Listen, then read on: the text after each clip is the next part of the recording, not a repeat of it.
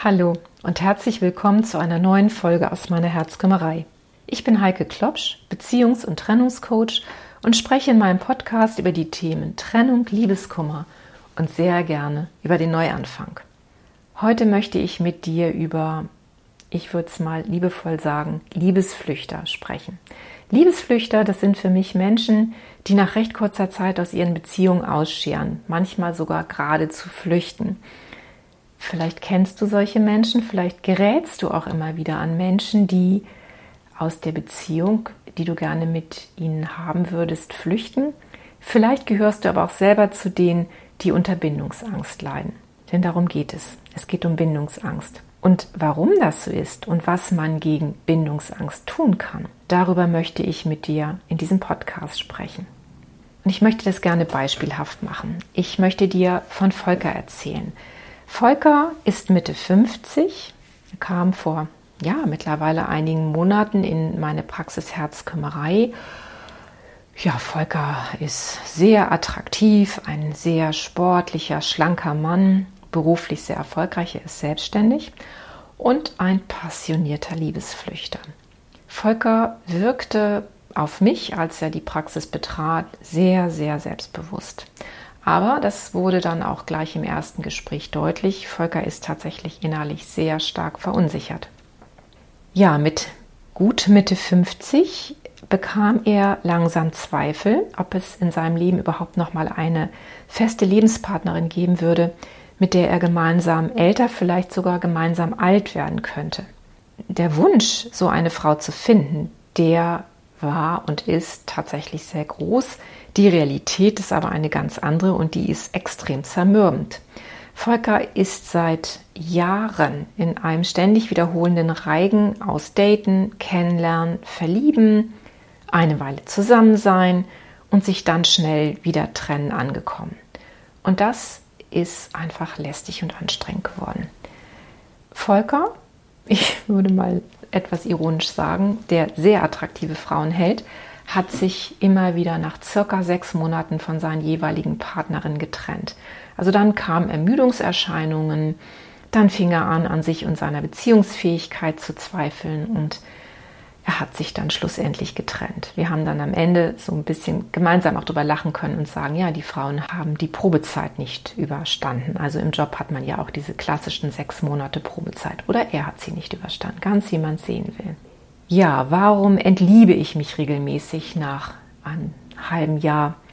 Wie kann ich meine Bindungsangst überwinden? An diesen Fragestellungen habe ich mit Volker gearbeitet und ich möchte euch mal ein bisschen an dieser Arbeit teilhaben lassen.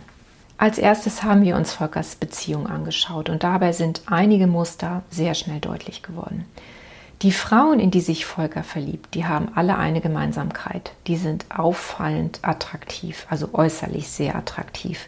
Er hat sie mir mal beschrieben und ich muss schon sagen, wow, das sind echte Traumfrauen, jedenfalls ähm, optische Traumfrauen. Modelmaße, lange Haare, sehen einfach toll aus, sind gut gebildet.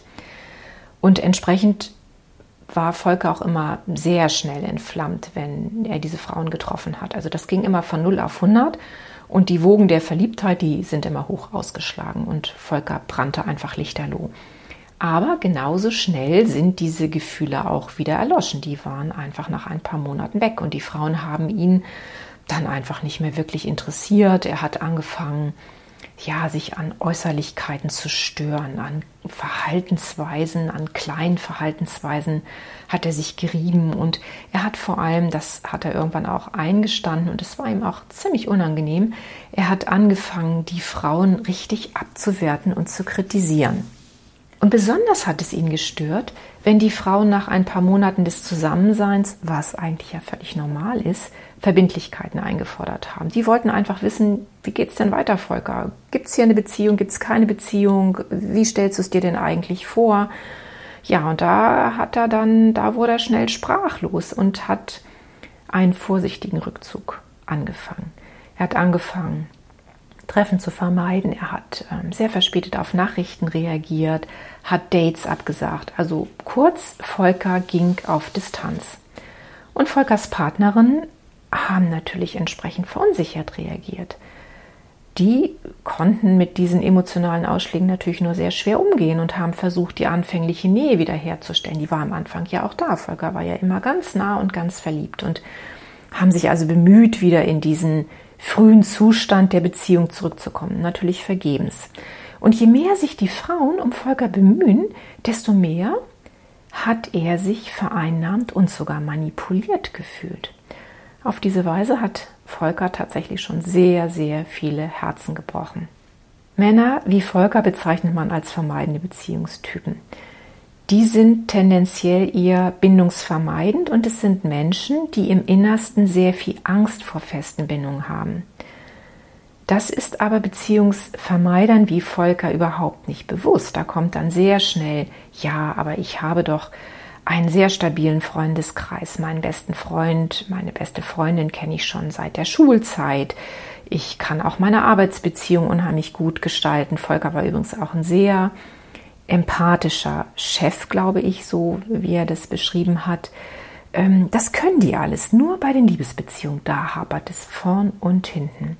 Dann fühlen sich diese Menschen tatsächlich bei sich selbst am sichersten. Also nicht bei ihrem Partner oder ihrer Partnerin, sondern die fühlen sich wirklich nur sicher bei sich selbst. Und emotionale Nähe bedeutet für sie Abhängigkeit. Und davor haben Menschen mit so einer inneren Disposition wie Volker ganz, ganz große Angst. Das ist ihnen aber nicht bewusst. Die Folge, sobald die Frauen anfangen, eine Beziehungsperspektive einzufordern, kommt es schnell zu einer Trennung. Wie gesagt, kaum eine von Volkers Partnerinnen hat die Probezeit überstanden. Ja, jetzt ist es nochmal interessant. Ich habe dir ja schon gesagt, dass die Frauen, in die sich Volker verliebt hat, auffallende Schönheiten gewesen sind und sind. Und je schwerer diese Frauen zu kriegen sind, desto attraktiver sind sie im ersten Moment für Volker gewesen. Das wurde auch im Coaching sehr deutlich. Also der fing richtig an zu jagen. Wenn da eine attraktive Frau war, dann ging es nur noch darum, kriege ich die oder kriege ich die nicht. Ähm, hinter diesem sehr selbstbewusst wirkenden Mann, also der ist natürlich sehr selbstbewusst, wenn er anfängt, um diese Frauen zu werben, verbirgt sich aber ein tatsächlich sehr angeschlagenes Selbstwertgefühl. Auch das war nicht einfach für Volker, das zu erkennen, dass er nach innen ganz anders aufgestellt ist als nach außen. Und wir haben dann mal so ein bisschen geguckt, woher kommt denn das eigentlich? Und dann sind wir irgendwann auch fündig geworden. Volker hat es in seiner Jugend sehr schwer gehabt. Er wurde als Kind und Jugendlicher in der Schule schwer gemobbt und seine Leistungen haben in der Folge auch rapide nachgelassen. Das ging immer weiter. Er wurde am Ende sogar zum Schulverweigerer. Der ist richtig ausgespurt.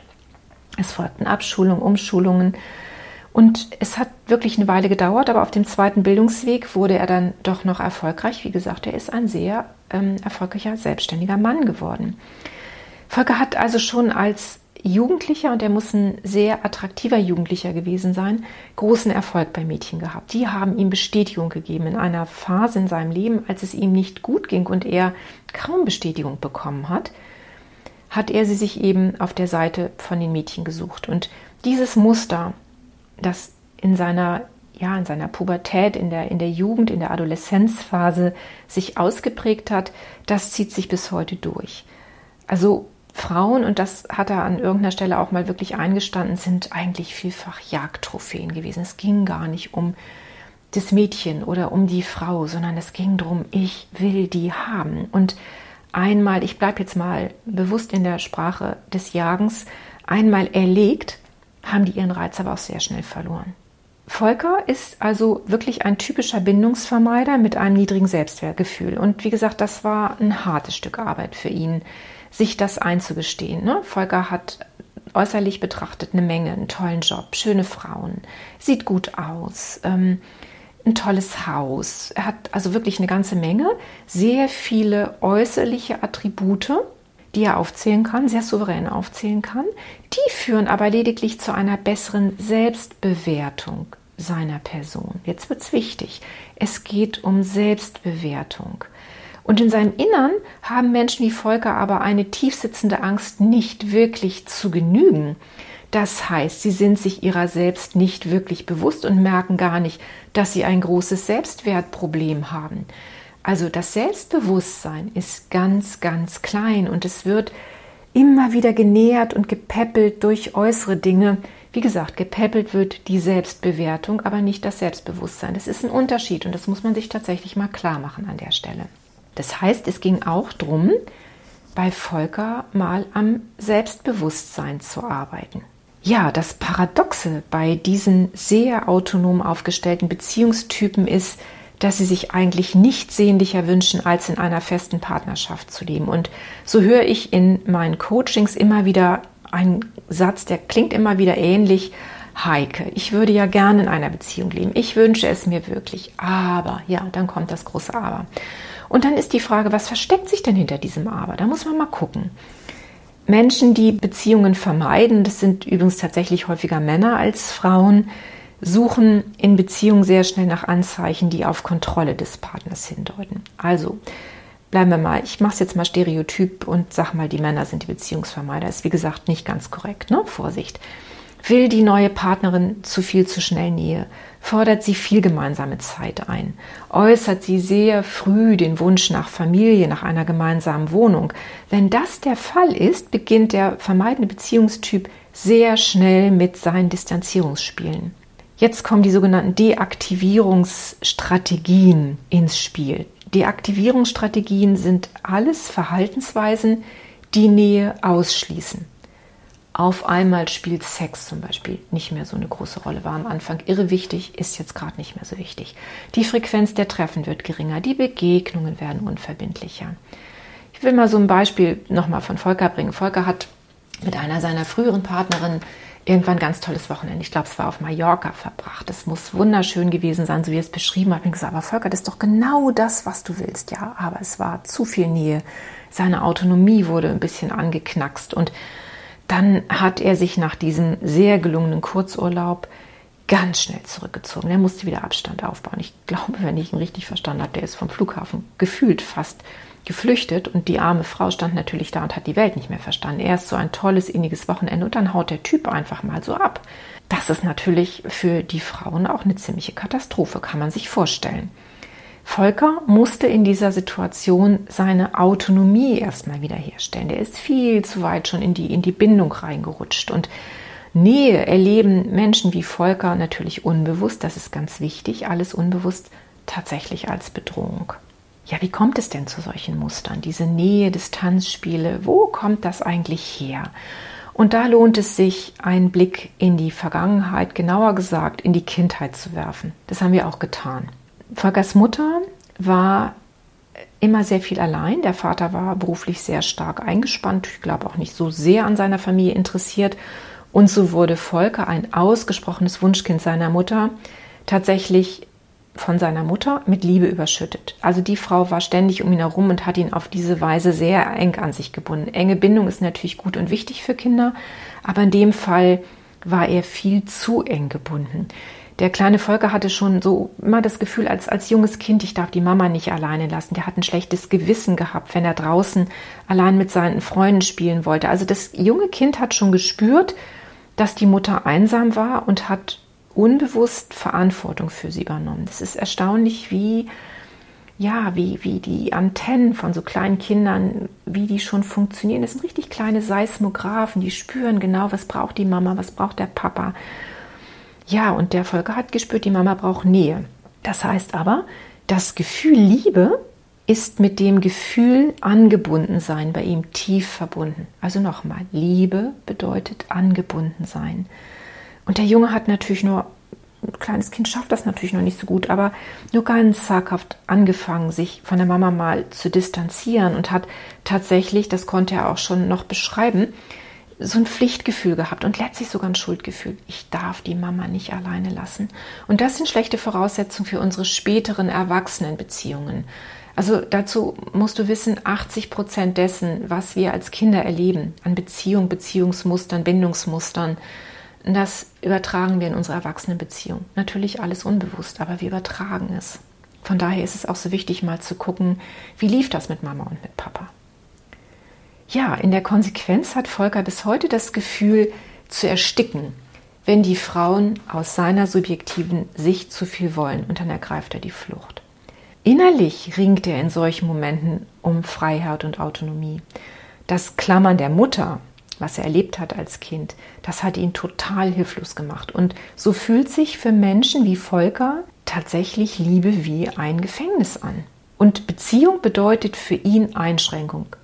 Und Verlust von Unabhängigkeit ist für ihn auch, ja, es ist die Schwächung seines Selbst, seiner Person. So weit geht das. Und Klar, dann ist Beziehung tatsächlich alles andere als ein sicherer Ort. Dann ist Partnerschaft Stress pur. Das, was Volker immer wieder nach ein paar Monaten, wenn Beziehungen eben tatsächlich, wenn sie gut laufen, enger werden, was ja normal ist, dass man, ne, dass man, dass man beieinander ein bisschen ankommt. Und bei ihm das Gegenteil. Beziehung ist dann nicht Sicherheit, sondern Beziehung ist Stress und davor haut er ab. Interessant ist, oder vielleicht auch gar, doch interessant, aber vielleicht gar nicht so erstaunlich ist, dass Volker sich häufig in Frauen verliebt hat, die, man sagt in der Psychologie, eher ängstlich unsichere Beziehungstypen sind. Das sind Frauen, die brauchen sehr viel Nähe, sehr viel liebevolle Versicherung in der Partnerschaft. Und du merkst schon, jetzt wird es spannend. Warum verlieben sich diese Frauen ausgerechnet Menschen in, in Menschen wie Volker? Die wollen Nähe und Volker will Distanz und Autonomie. Es ist eigentlich ganz einfach. Die Frauen suchen das, was sie selbst nicht besitzen. Die brauchen mehr Autonomie, denen würde mehr innere Autonomie gut tun. Und wir suchen immer so ein bisschen das, was wir nicht haben. Und in der Folge sind diese Frauen natürlich von den Volkers dieser Welt total fasziniert, zumindest im ersten Moment. Volkers Autonomie und seine Unabhängigkeit, das wirkt extrem sexy auf diese Frauen. Und erst nach einiger Zeit verstehen sie, dass ihr Partner Nähe gar nicht so toll findet wie sie. Und nun beginnt das eigentliche Beziehungsdrama. Er zieht sich zurück, sie reagiert verunsichert und sucht umso mehr Nähe. Das macht ihn wiederum noch unruhiger, er geht immer mehr auf Distanz. Also du merkst, es ist wirklich ein Tanz, der beginnt, ein unheilvolles Muster. Das führt am Ende auf beiden Seiten zu großem Frust und am, ja, am Ende steht dann in der Regel die Trennung. Immer und immer wieder. Naja, die Frage, die an dieser Stelle immer wieder kommt, heißt das jetzt, dass Menschen, die einen vermeidenden Beziehungsstil haben, niemals in einer stabilen Partnerschaft leben können? Nee, Gott sei Dank nicht. Also die Forschung hat gezeigt, dass ein Drittel der Erwachsenen ihren Bindungsstil aufgrund von Bindungserfahrungen verändern können. Also die Erfahrungen, die wir in Beziehungen, in unseren Erwachsenenbeziehungen machen, die können zu einer Veränderung führen. Das ist auch gut so. Es kann also durchaus sein, dass ein ursprünglich vermeidender Typus aufgrund einer positiven Partnererfahrung viel mehr Nähe zulassen kann und im Lauf der Zeit auch sicherer wird. Die Aufgabe bei Volker war und ist, er muss an seinen Vermeidungsstrategien und vor allem an seinem Selbstbewusstsein arbeiten. Und das lernt er auch gerade beides sehr mühsam, aber es geht ganz langsam voran. Und es ist tatsächlich ein kleiner Glücksfall auch noch in seinem Leben passiert. Er hat nämlich Isabel kennengelernt. Und mm, auch bei Isabel war natürlich der nach ein paar Monaten der Impuls zu flüchten schnell wieder da.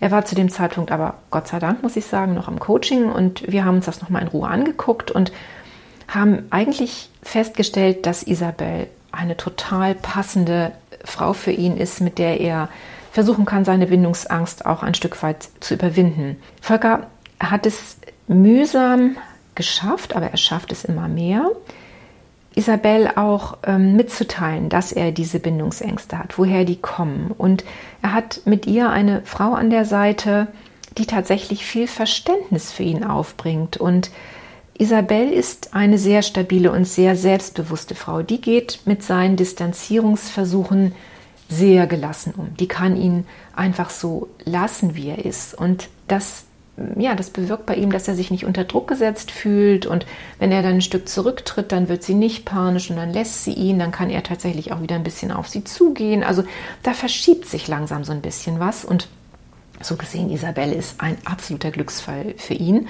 Und mit so einer Frau an seiner Seite hat er aus meiner Sicht eine echte Chance zu lernen, dass er auch innerhalb einer Beziehung frei sein kann.